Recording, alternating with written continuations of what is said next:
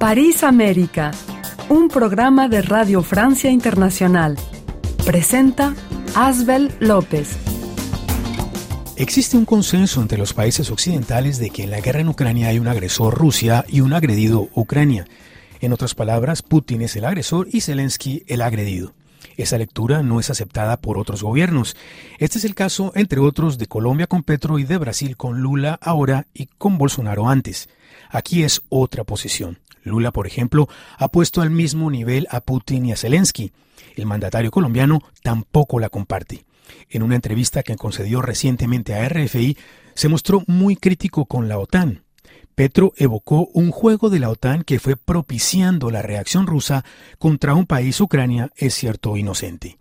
Vamos a escuchar el análisis de Petro, pero también la reacción de una diputada socialista española, Saida Cantera, presidenta de la delegación de España ante la Asamblea Parlamentaria de la OTAN. También llamaremos a Bogotá a José Félix Cataño, profesor de la Universidad Nacional. Escucharemos un análisis desde Colombia sobre la posición del mandatario de izquierda. Antes de finalizar este programa, vamos a recordarles que estamos cumpliendo años. Sí, la redacción en español de RFI cumple 40 años y vamos a celebrarlos con ustedes. Bienvenidos a París América, un programa que difundimos desde París. Saida Cantera, gracias por aceptar la invitación de RFI a participar en París América. Usted es española, diputada socialista por Madrid y presidenta de la delegación de España ante la Asamblea Parlamentaria de la OTAN. Se dice que en la guerra en Ucrania están de un lado Rusia, que tiene el apoyo tácito de China, pero también de otros países como Indonesia e India, y del otro lado los occidentales liderados por Estados Unidos. Ahora bien, los occidentales no son finalmente tantos países, o en todo caso no tantos como muchos piensan. Varios ejemplos en la reunión del G20 en Indonesia no figuró en la agenda la guerra en Ucrania. Ningún país latinoamericano ha decretado sanciones contra Rusia. Incluso el presidente Lula ha dicho recientemente que el presidente ucraniano Zelensky es tan responsable como Putin de lo que está pasando. Y quisiera que escuchara lo que dijo a RFI France 24 el presidente Petro en una entrevista exclusiva. El mandatario colombiano denunció lo que llamó un juego de la OTAN que fue propiciando la construcción de una reacción rusa. Vamos a escucharlo. América Latina ha sido invadida muchas veces. La primera invasión, España y Portugal. Pero de ahí en adelante invadieron los franceses, invadieron los ingleses, invadieron los norteamericanos. Hemos visto invasiones en el Medio Oriente en el siglo XXI, Irak, Libia, Siria, porque hay unas invasiones que son buenas y se aplauden, y los mismos que aplauden esas invasiones rechazan otras. Hay invasiones buenas y hay invasiones malas dependiendo de su propio interés geopolítico. Si vamos a rechazar una invasión que yo la rechazo, rechacemos todas, las pasadas y las futuras, y elevemos a delito internacional toda agresión internacional, independientemente de quién la haga, sobre quién la haga, debe ser considerado un delito internacional juzgable en sus responsables personalizados. Pero el responsable es más Vladimir Putin que Zelensky en este no, caso. Eso es una discusión que se la dejó usted. Nosotros observamos... ¿O es Estados Unidos? No, eh, observamos un juego tan que fue propiciando la construcción de una reacción rusa. Y la reacción rusa se dio sobre un pueblo que no tenía nada que ver ni con la OTAN ni con los rusos, que es el pueblo ucraniano. Ese juego que también se quiso imponer en la esquina suramericana a la que pertenezco, OTAN, rusos. La lucha comercial Estados Unidos-China no representa los intereses de América Latina. Y en esa medida lo mejor que podemos hacer nosotros es tomar distancia y proponer la paz. Diputada Cantera, ¿está la OTAN en un juego en, ese sentido que dice Petro? Bueno, yo, yo eh, escuchando lo que, lo que está diciendo, lo único que, me, con todos los respetos hacia sus palabras, lo único que demuestra es un desconocimiento de la zona eh, este de, Europa y de cómo se llevan a cabo las, las cuestiones aquí.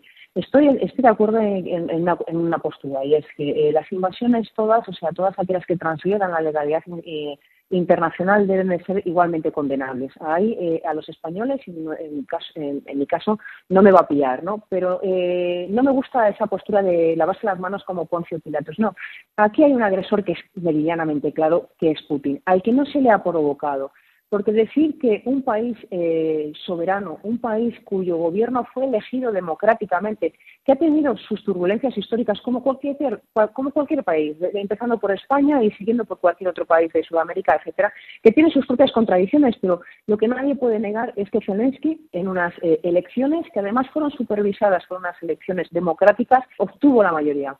Me podrá gustar a mí soy eh, diputada de izquierda, soy diputada del Partido Socialista Obrero Español, me podrá gustar a mí el signo político de Zelensky, de su gobierno, o no gustarme. De hecho, no es un signo político que precisamente sea de mi agrado, pero como demócrata que soy, respeto las elecciones y las decisiones tomadas por el pueblo ucraniano en su libertad, siempre y cuando éstas se tomen en libertad. Y el pueblo ucraniano, entre otras cosas, lleva demandando hace tiempo, dentro de su propia libertad, la pertenencia a un, eh, a un club multinacional este club multinacional son dos. Uno, la Unión Europea y otra es la OTAN. Petro se centra exclusivamente en la OTAN, pero es que el problema no es la OTAN. Es que Putin, las primeras palabras que dijo no fueron contra la OTAN, fue una justificación que se buscó para que eh, otros pudieran arrimarse eh, a sus ascuas, ¿no? como, se dice, arrimar eh, hacia su lado. Lo que primero estableció Putin es que no permitía él no permitían que la joya de la cadena de la antigua madre patria Rusia, es decir, se apropiaba del derecho de decidir el destino de un pueblo soberano y libre, que son los ucranianos, pudiera pertenecer siquiera a la Unión Europea. Y ahí están sus declaraciones. Y esto me parece que desde el otro lado del, Atlántico, es decir, desde la zona eh, de Sudamérica, Latinoamérica, que es como, eh, como a veces la conocemos aquí, eh, se olvida, tal vez por la lejanía pero aquí los primeros, los primeros impases y el primero que cometió una agresión contra Rusia, mediante, eh, perdón, contra Ucrania, mediante la anexión de Crimea en el 2014, porque el pueblo ucraniano lo que quería era formar parte de la Unión Europea y firmar un acuerdo económico con la Unión Europea, el primero que dijo que esto no lo permito fue Rusia y fue Putin. Y esto es incuestionable, lo diga quien lo diga. Me podrá gustar o no el signo político del, gobierno de Ucrania, pero es un pueblo libre si su pueblo en libertad escoge mañana un nuevo presidente o una nueva presidenta y estos son de izquierdas, yo aplaudiré más. Pero como demócrata que soy, lo respeto. Y lo que es incuestionable es que Putin se podrá buscar las excusas que quiera. Si la OTAN hubiera querido actuar, hubiéramos actuado. Y la OTAN no ha intervenido porque Ucrania no es un país de la OTAN. Ucrania es un país que ha establecido relaciones de asociación con la OTAN para intentar eh, entrar en la OTAN. Pero es que vámonos a un punto todavía más clave. Putin dice que es que no, es que Ucrania se quiere unir a la OTAN. Bueno, es que tienes a Estonia, Letonia y Lituania que pertenecen a la OTAN y no has dicho nada. Y no has dicho absolutamente nada en ningún momento. Y estando Estonia, Letonia y Lituania perteneciendo a la OTAN, jamás se ha agredido, ni se ha invadido, ni se ha ocupado ni un solo palmo ni un milímetro del territorio eh, ruso. Al contrario, si alguien se fija en el concepto estratégico de Lisboa de 2010 de la OTAN, establecía como socio preferente cuando estaba Medvedev a Rusia y no hubo ningún problema. Diputada Saida Cantera, y sobre las declaraciones de Lula poniendo en el mismo nivel a Zelensky y a Putin, ¿qué podría decirnos? Yo, yo le diría con todo el respeto que recuerde eh, su propia historia vital. No se puede poner en la, en la misma balanza a la víctima y al agresor. Me parece que es, un, es una falta de respeto. Dice, no, es que Zelensky la ha provocado. Zelensky tiene eh, la misma responsabilidad. ¿Qué responsabilidad tiene Zelensky? Zelensky estaba gobernando su país y de repente vino un país poderoso que se creía poderoso, gobernado por un tirano llamado Putin, que ojo, cómo tiene a su población allí, que esto no lo dice nadie, y decide invadir Ucrania. Y no nos equivoquemos, Putin no es comunista, Putin es un imperialista, que a mí que Lula lo, equipare me parece un error. Respeto las palabras, obviamente, de Lula, respeto las palabras eh, de Petro en su libertad de expresión, pero creo que, están equivocados y desconocen bastante los factores geopolíticos y geoestratégicos que se mueven en esta zona del mundo. Como yo los desconozco de allí y no lo haría de allí con tanta libertad. Habiendo los crímenes de guerra que se están cometiendo por parte de Rusia, las fosas comunes que se están encontrando eh, y cómo está atacando porque alguien puede llegar y decir, bueno, vamos a justificar a Rusia, vamos a justificar a Putin. Pero lo que es injustificable es que se bombardeen escuelas, se bombardeen eh, eh, edificios sanitarios, se, bombardeen infraestructuras civiles y de cuando se hayan retirado nos encontremos a la población violada, incluso niños, y nos encontremos fosas comunes como nos, nos estamos encontrando. Eso no tiene justificación ninguna. Diputada Saida Cantera, muchas gracias por esta entrevista para Radio Francia Internacional. José Félix Cataño, bienvenido a París América. Muchas gracias, señor. Muy amable. Usted es profesor de la Universidad Nacional de Colombia en Bogotá en el área de economía. También es columnista del diario La República y ha realizado estudios aquí en Francia. Gracias por responder esta llamada desde París. Usted acaba de escuchar lo que han dicho el presidente colombiano Petro y la diputada Cantera presidenta de la delegación de España ante la Asamblea Parlamentaria de la OTAN. Señor Cataño, ¿se está lavando las manos el presidente Petro, como afirma la diputada Cantera? Yo creo que la diputada Cantera eh, tiene muy buenas observaciones de las declaraciones del presidente Petro. Efectivamente, Petro actúa ahí de manera muy, digamos, eh, oportunista, acomodando los acontecimientos. Eh, Petro habla con justicia de que todas las invasiones son malas, pero él en esta invasión eh, aparece acomodándose a las, eh, a las visiones prorrusas, porque él mismo habla de que es muy probable que Rusia haya reaccionado ante una amenaza de la OTAN, lo que los comentaristas y pensadores y analistas europeos han mostrado que es falso. Señor Cataño, usted ha hecho estudios aquí en Francia y quisiera recordarle lo que dijo el presidente francés Macron ante la Asamblea General de la ONU. En particular, el presidente francés criticó a los países que guardan silencio sobre la guerra en Ucrania y denunció lo que llamó un retorno a la era del imperialismo y las colonias, en referencia, por supuesto, a la invasión rusa a Ucrania. ¿Cómo analiza usted las cosas desde allá? ¿Por, qué esta neutralidad en el caso de Petro, pero también en el caso de otros países eh, suramericanos? Yo creo que en este continente suramericano, eh, esta izquierda, hay, hay dos matices de izquierda aquí en América Latina. Una izquierda democrática y una izquierda ligada a la vieja Guerra Fría, a la causa comunista, y, entonces hay una alianza, una alianza entre esas dos izquierdas que Petro, mm, eh, digamos, patrocina esa alianza. Eh, aquí en Colombia, eh, Petro tiene ministros comunistas y, y, gente chavista en el gobierno en coalición con una socialdemocracia y un centro político.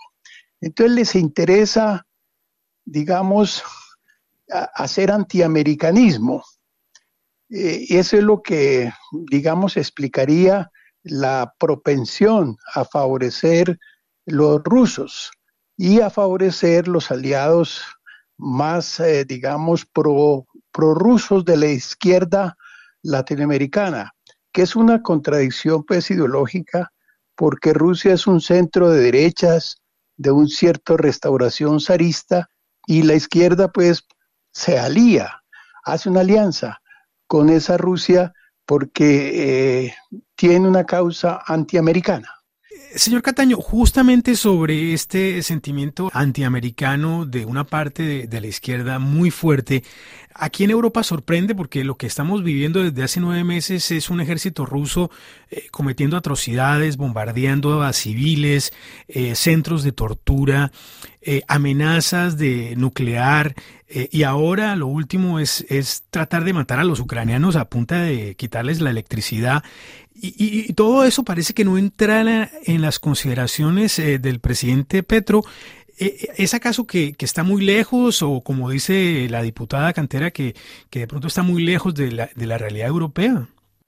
Petro conoce bien, él estuvo recientemente en París, tiene corresponsales en París, tiene su familia, parte de su familia en París o en Francia, entonces él está informado, él está informado, no es por desinformación, es porque hace un juego de que hay que eh, oponerse a Norteamérica y de pronto Norteamérica tiene que ayudarle más en sus causas o conseguir más ayudas. Es una negociación. Entonces se ponen a un lado un poco de neutrales, de falsamente neutrales, a veces piensa uno. Él justifica, él oculta esta guerra atroz, eh, porque le interesa es responderle también a su coalición política y su coalición en América Latina. Eh, vemos que la, izquierda de América Latina es muy hipócrita. Se reúne el grupo de Puebla, eh, donde está reunido en alianza el petrismo, López Obrador, delegados venezolanos, delegados pues chavistas, delegados de Argentina, y acuerdan de que lo primero es proteger las dictaduras de Venezuela, Nicaragua y Cuba y hacer alianza entonces con ellos que son como las posiciones rusas en América Latina. Entonces hay una alianza que les conviene, que les conviene geopolíticamente y les conviene para negociar con los americanos. Señor Cataño, yo sé que usted sigue también la actualidad francesa, puesto que estudió aquí en Francia, aquí en París, eh, y, lo que dice Petro no está muy lejos de lo que dice el ex candidato presidencial de la izquierda radical, Jean-Luc Mélenchon. Exactamente. Es que eh, Mélenchon pertenece también a esa izquierda populista que piensa que para defender a los pueblos hay que atacar al capitalismo americano y alemán, como él tanto pregona. Y él vino aquí, América Latina, visitó a estos líderes y volvió a consolidar ese mismo discurso. Eh, es muy preocupante que eh, la izquierda tradicional se haga alianza con una derecha dirigida desde Moscú eh, por los asuntos anti, antiamericanos. Es una gran hipocresía y una gran declive de su pensamiento social. José Félix Cataño, muchas gracias por su participación en París América. Muchas gracias a ustedes. Muy buena suerte. Luis Viera de la Rosa, muchísimas gracias por esta entrevista para Radio Francia Internacional. ¿Cómo te va, Asbel? Un gusto. Lo hemos llamado porque la FIFA abrió hace unos días un expediente disciplinario contra la Federación Ecuatoriana de Fútbol debido a cánticos injuriosos de hinchas ecuatorianos. Es el primer expediente disciplinario que se abre en el Mundial de Qatar 2022. ¿Qué se ha dicho en Ecuador sobre esta noticia?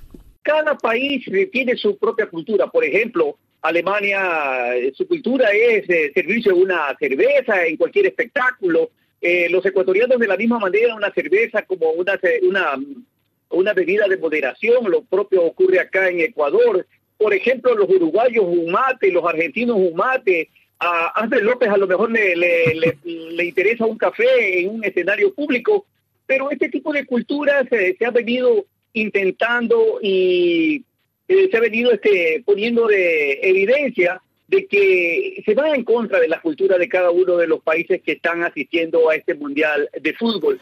Ahora, solicitar una cerveza en un espectáculo, en un escenario, en un estadio, es una cosa normal. Luis, pero parece que la, la, la, apertura de un dossier disciplinario es por los cánticos que hicieron los ecuatorianos, los hinchas ecuatorianos. Eh, ¿Se ha abocado esto ya en Ecuador?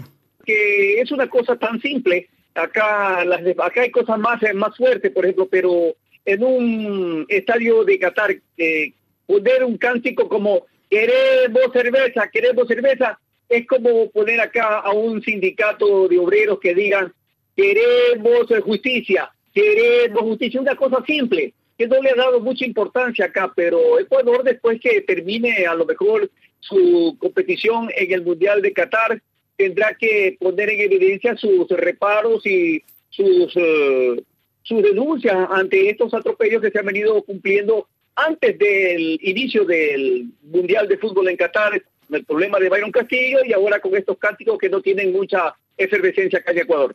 Hay finalmente una incomprensión cultural entre la cultura de Qatar y la cultura de Ecuador. Correcto, correcto. Son diferentes culturas que están eh, presentes en Qatar, este Advel, alemanes, holandeses, coreanos, que cada uno, miren los coreanos lo que hicieron, lo que no han hecho el resto, recoger todos los eh, desechos sólidos que quedaron en el estadio, lo limpiaron. Esa es su cultura, cada uno tiene su cultura, cada país tiene su propia cultura. alemanes les gusta la cerveza, entonces eh, son diferentes culturas que se ponen de manifiesto y que verdaderamente sorprenden a los presentes. Luis Viera de la Rosa, muchas gracias por esta participación en París América, muy amable. Gracias, a las Radio Francia Internacional en Español cumple 40 años y lo hace junto a su red de radios asociadas en todo el continente americano. Hola, estimados amigos de RFI. Soy Sergio Eugenio Torres, director de Radio Universidad de Talca, Chile. Desde esta hermosa zona central del país y la parte más austral del mundo, les enviamos el más cordial saludo y felicitaciones con motivo del cuadragésimo aniversario de Radio Francia Internacional. Deseamos que celebre muchos más, entregándonos información independiente y veraz, música de selección, comentarios, programas científicos y culturales, pilares fundamentales para la educación y formación de las sociedades. Como radio universitaria, estamos orgullosos de ser parte de vuestra historia. Feliz cumpleaños, Radio Francia Internacional. Hola amigos, amigas de Radio France Internacional, cumpliendo 40 años de transmisiones. Los saluda desde Buenos Aires Jorge Retamosa, músico saxofonista. Les deseo que esta vinculación entre América y eh, Francia continúe y, y, que continúe también a través de este mecanismo para todo el mundo y por muchos años más para seguir en contacto y conocernos más integralmente. Un cordial saludo nuevamente. Hola amigos de Radio Francia Internacional. Les saluda desde Costa Rica el doctor Marlon González Picado y aprovecho por este medio enviar mi felicitación a Radio Francia Internacional por estar cumpliendo 40 años de transmisión. Les deseo muchos, pero muchos éxitos en sus labores en el desarrollo de la comunicación nacional e internacional. Que todos los proyectos de carácter social, político, económico y cultural sean una gran bendición para los jerarcas, colaboradores de este prestigioso medio de comunicación, así como para los radioescuchas. Reciban un cordial abrazo a la distancia y muchas bendiciones. Merci RFI, mundialmente conocida y aceptada. Sea siempre bienvenida y gracias a todos los que la forman y que cumpla muchísimos años más. Atentamente, Félix Pluas R.